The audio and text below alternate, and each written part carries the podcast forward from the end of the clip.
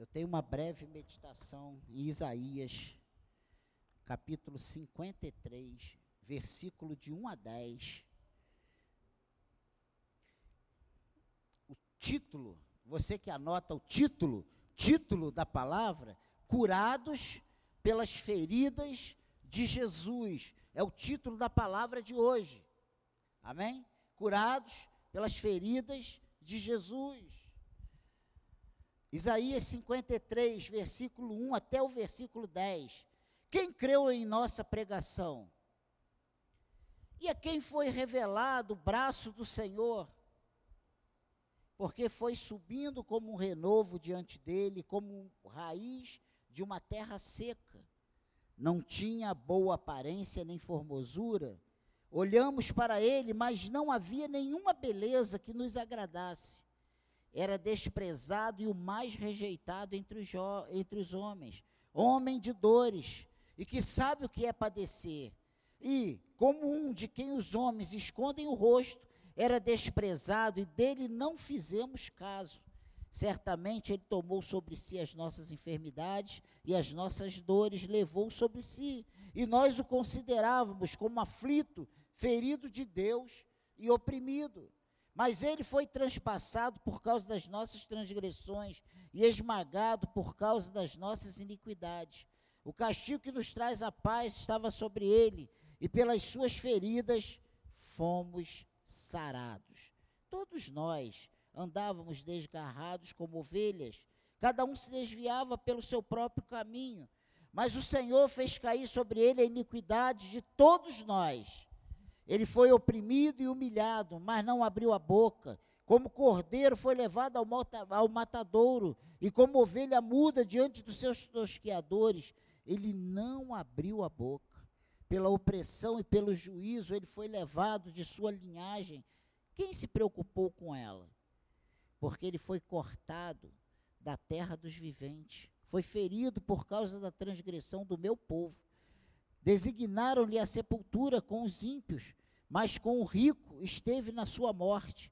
Embora não tivesse feito injustiça e nenhum engano fosse encontrado em sua boca. Todavia, o Senhor agradou esmagá-lo, fazendo sofrer, quando ele der a sua alma como oferta pelo pecado verá a sua posteridade e prolongará os seus dias, e a vontade do Senhor prosperará nas suas mãos. Amém, igreja? Estamos nesse mês de março comemorando o nosso 13 terceiro aniversário. E eu quero começar essa palavra dando parabéns para você.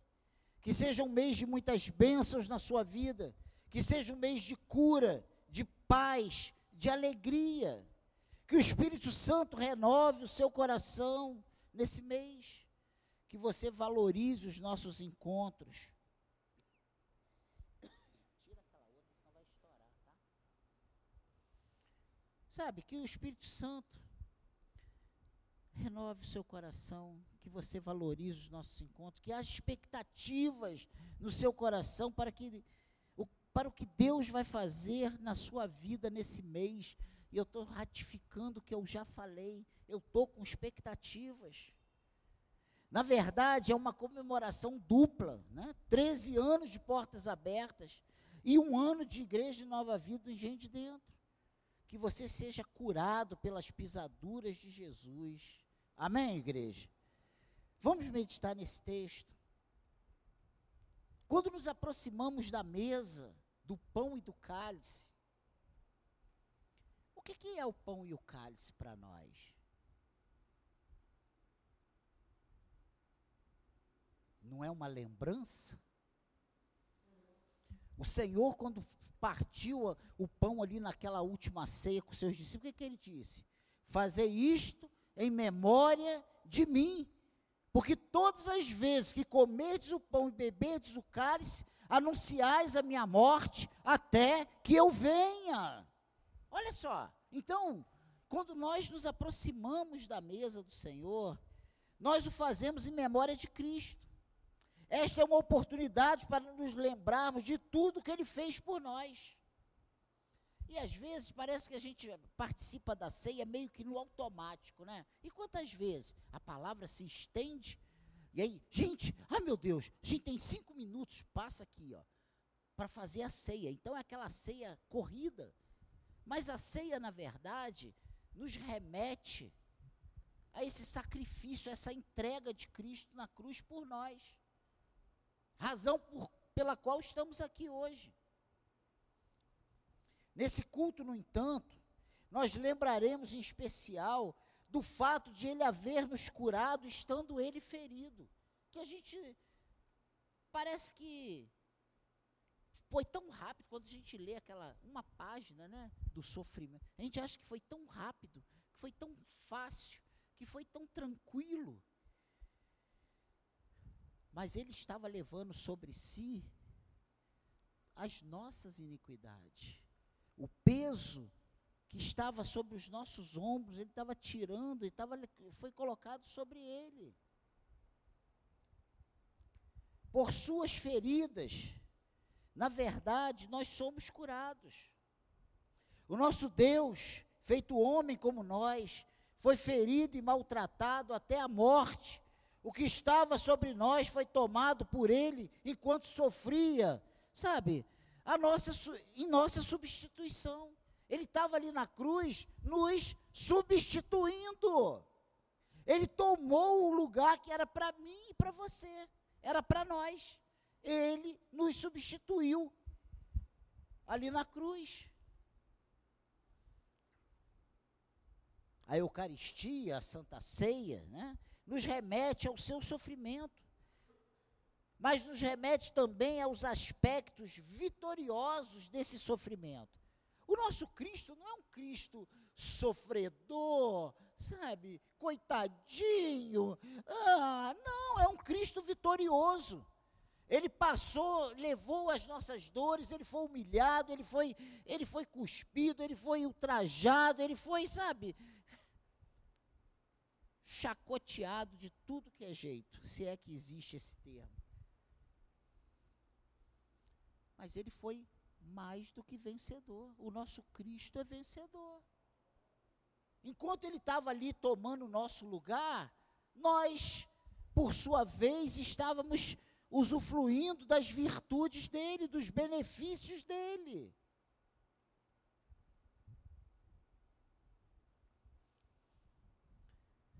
A Santa Ceia fala não apenas da morte de Cristo, mas do amor do Pai da entrega do Filho e da ação do Espírito Santo. A ceia fala sobre tudo isso. Porque Deus enviou o seu Filho, ele veio, e o Espírito Santo hoje faz a obra em nós. Olha que coisa tremenda. E ele mesmo, no seu ministério aqui na terra, estava sob a ação do Espírito Santo.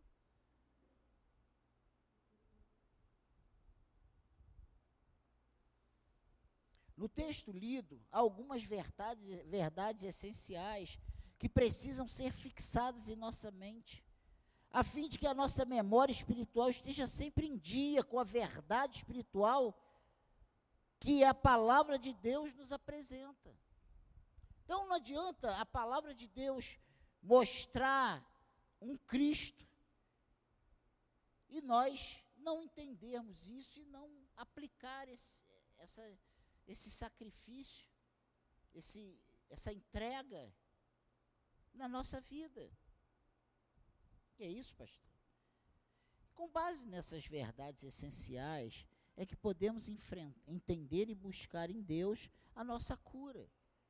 Antes, no entanto, devemos nos lembrar de que podemos nos deparar com diversos tipos de enfermidades quais sejam físicas, morais, espirituais e etc, e etc, e etc. Para todas a cura nas feridas de Jesus. E o primeiro ponto que eu quero abordar nesse texto de hoje é que Jesus foi ferido pelos homens. Ele não foi ferido por Satanás. Ele não foi ferido por Deus. Olha o que diz aí o versículo 3. Era desprezado e o mais rejeitado entre os homens, homem de dores e que sabe o que é padecer.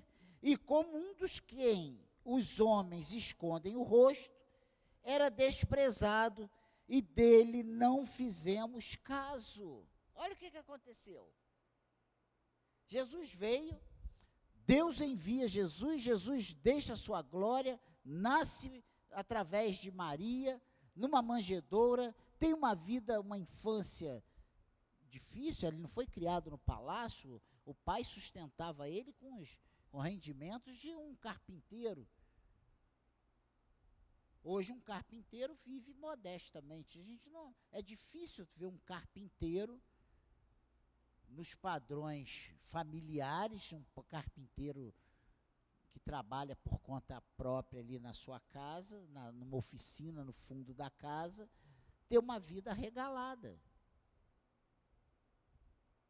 Era uma infância simples, comum, como a minha e a tua.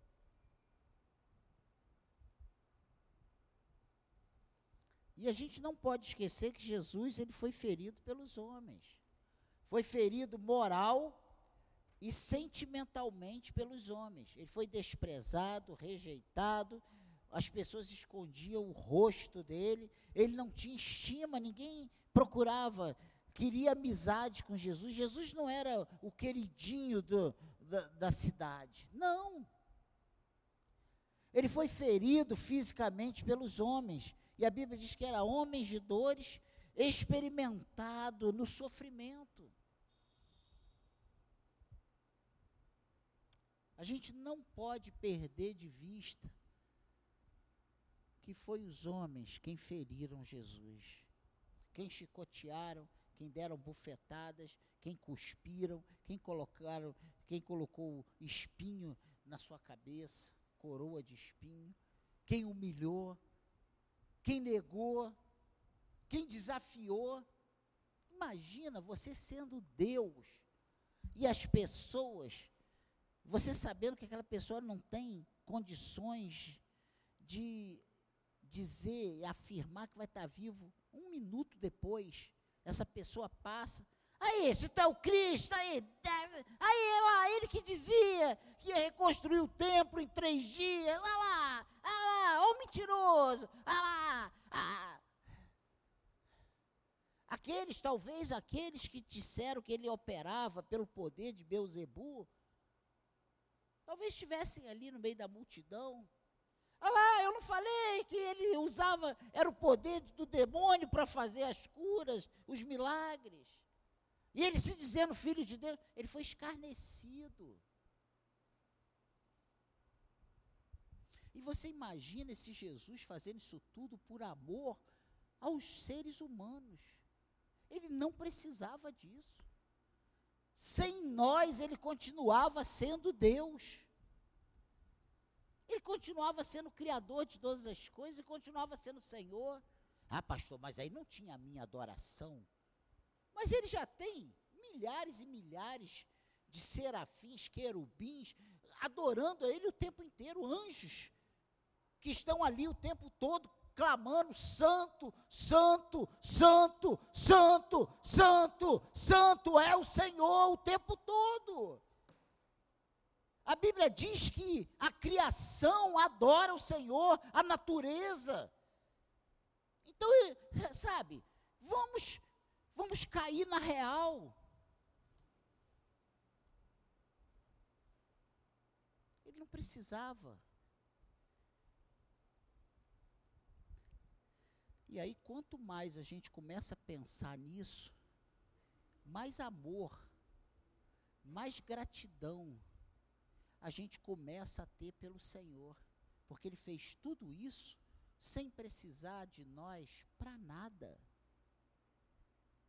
Pura entrega, graciosamente, por amor total. Amém, igreja? A segunda coisa interessante nesse texto é que nós observamos no versículo 4 e no versículo 10 que Jesus ele foi ferido também por Deus. Que isso, pastor? O senhor acabou de dizer que ele foi ferido pelos homens? Foi ferido pelos homens, sim. Mas ele também foi ferido por Deus. E você vai entender o que eu vou falar. Olha aí o versículo 4. Certamente ele tomou sobre si as nossas enfermidades e as nossas dores levou sobre si. E nós o considerávamos como aflito, ferido de Deus e oprimido. Ah, pastor, mas vai o 10 agora para a gente entender. Todavia, ao Senhor agradou esmagá-lo, fazendo-o sofrer, quando ele der a sua alma como oferta pelo pecado, verá a sua posteridade e prolongará os seus dias, e a vontade do Senhor prosperará nas suas mãos. Olha o que, que ele diz aqui: todavia ao Senhor agradou esmagá-lo, fazendo-o sofrer. Não podemos esquecer que Jesus estava ali para pagar um preço. Não podemos esquecer que havia uma inimizade entre nós e Deus. E ele veio para ficar entre essa questão, satisfazer essa dívida que havia com Deus, para que hoje nós pudéssemos nos chegar a Ele nessa manhã e clamar: Abba, Pai para que hoje nós pudéssemos clamar e falar: Deus meu, meu Pai, meu Senhor, Senhor da minha vida, meu dono. Entende isso? Ele entrou nessa questão. Porque senão até hoje nós estaríamos como inimigos de Deus. Ele veio fazer a paz entre Deus e o homem que tinha sido quebrado, sabe aonde? Lá no Éden. Lá na desobediência de Adão e Eva. Lembra que ele falou que o homem morreria? E o que, que a cobra falou lá, o Satanás? Ah, é porque ele não quer que você saiba, conheça o bem e o mal. Não vai acontecer nada, não. E aí a gente morre. E a gente tem que cremar a pessoa que a gente ama. E todos nós vamos passar por isso. Pensa nisso. Num primeiro momento, podemos ter a impressão de que apenas achávamos que Jesus tinha sido ferido por Deus, nós o considerávamos como aflito, ferido de Deus e oprimido, ali no versículo 4. Mas obtemos a certeza de que ele realmente foi ferido por Deus, quando nós lemos o versículo 10 que diz: Ao Senhor agradou esmagá-lo, fazendo-o sofrer. E quando ele der a sua alma como oferta pelo pecado, gente,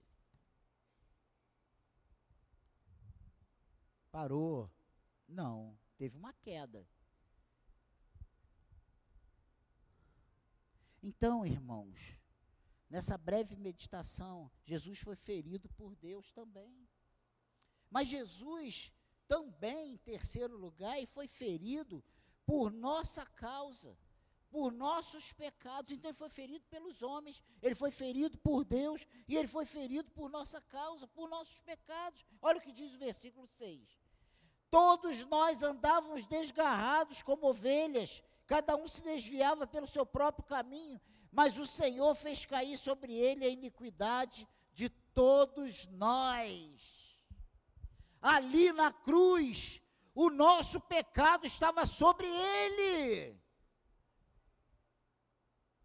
Eu creio sinceramente que esse peso era muito maior do que as bufetadas, do que as ofensas, do que as cusparadas, do que os, os deboches Pense nisso. Pense nisso. Jesus não apenas foi ferido em todos os sentidos pela ação direta do homem, ele foi ferido por algo que não tínhamos como combater, nem mesmo com a entrega de nossas vidas. O Senhor o fez sofrer por nossa causa, para que nosso sofrimento desaparecesse eternamente, para que hoje tivéssemos a esperança de estarmos eternamente com Ele na glória. E essa é a nossa esperança, irmãos. Acorda desse sono. A morte não tem mais domínio sobre nós. As enfermidades não têm domínio sobre nós, mesmo que elas nos levem ao óbito. Porque quando nós fecharmos os olhos nessa vida, estaremos eternamente ao lado do Senhor. Gente, essa é a nossa esperança. Meu irmão, a coisa mais desgraçada da sua vida vai ser você morrer e não ir para os braços do Senhor. Nós não temos tempo a perder, irmãos. Tem muita coisa gostosa que satisfaz a nossa carne. Mas tudo é refúgio diante do que Deus tem prometido para nós, o seu povo. Irmãos, acorde. Sem isso, sem esse sofrimento, sabe? Seria impossível.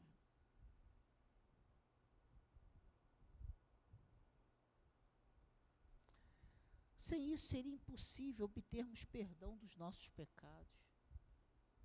E olha um versículo lá de Hebreus, no capítulo 9, versículo 22. Olha o que, que diz aí, só escuta. Hebreus 9, 22. De fato, segundo a lei, quase todas as coisas são purificadas com sangue. E sem derramamento de sangue não há remissão.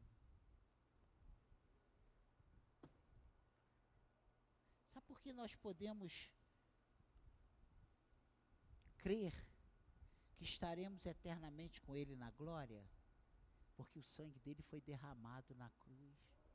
E o sangue dele derramado na cruz, ele não esconde o nosso pecado, ele apaga o nosso pecado. A Bíblia diz que o nosso pecado é jogado no mar do esquecimento. E que não há acusação para aqueles que estão em Cristo Jesus. Nenhuma acusação há para aqueles que estão em Cristo Jesus. Significa o quê? Que nós podemos pecar à vontade? Claro que não. Se tu faz isso, tu não é convertido. Porque o convertido não vive na prática do pecado. O convertido vive cada dia com um desejo maior de agradar o Senhor. Ele procura a cada momento entender se o que ele está fazendo ali é para glorificar ou não a Deus. Você quer saber se o que você está fazendo é certo ou errado?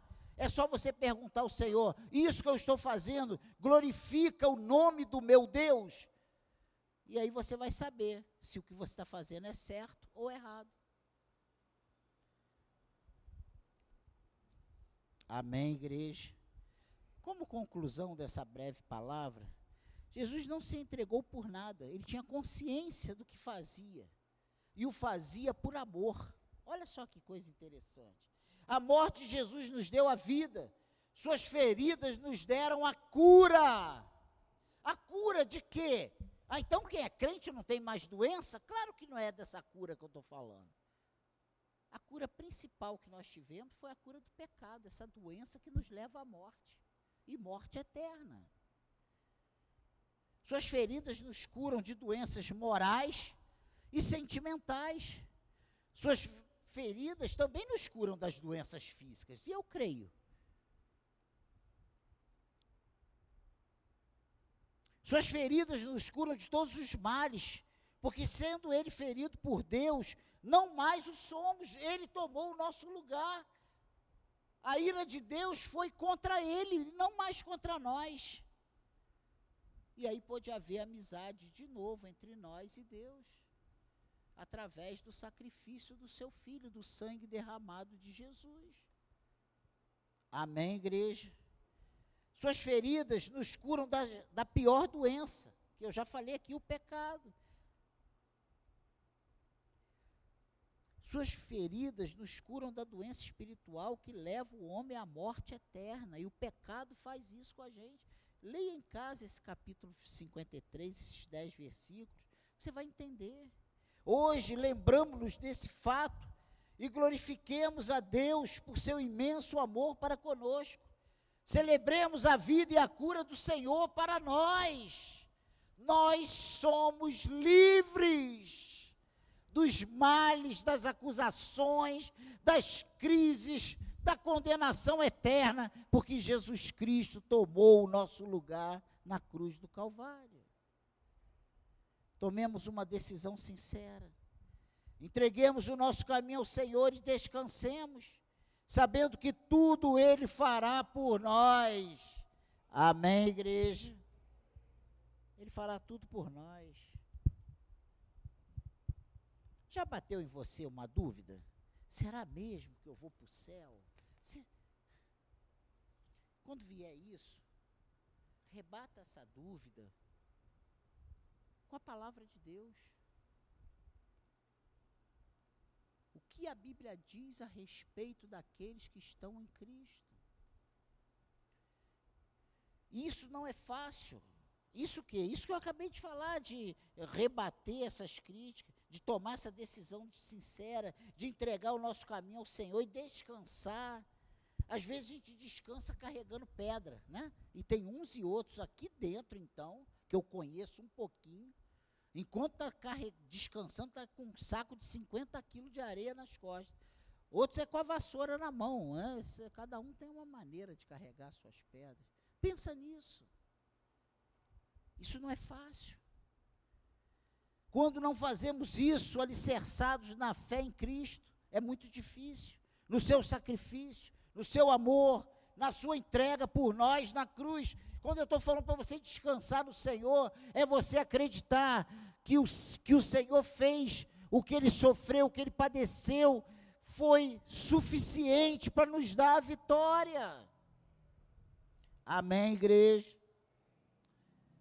O que peço para nós é que usemos a consciência e racionalmente entendamos quem é Deus nas nossas vidas. Sem isso, não conseguiremos ofertá-lo um culto racional. Sem isso, não conseguiremos pregar e viver o verdadeiro Cristo. Teremos uma fé distorcida e ficaremos correndo de um lado para o outro em busca de Jesus, quando Ele está bem aqui, em nós. Jesus está em nós. Nós somos as testemunhas vivas da eficácia dessa obra ali na cruz. Amém, igreja?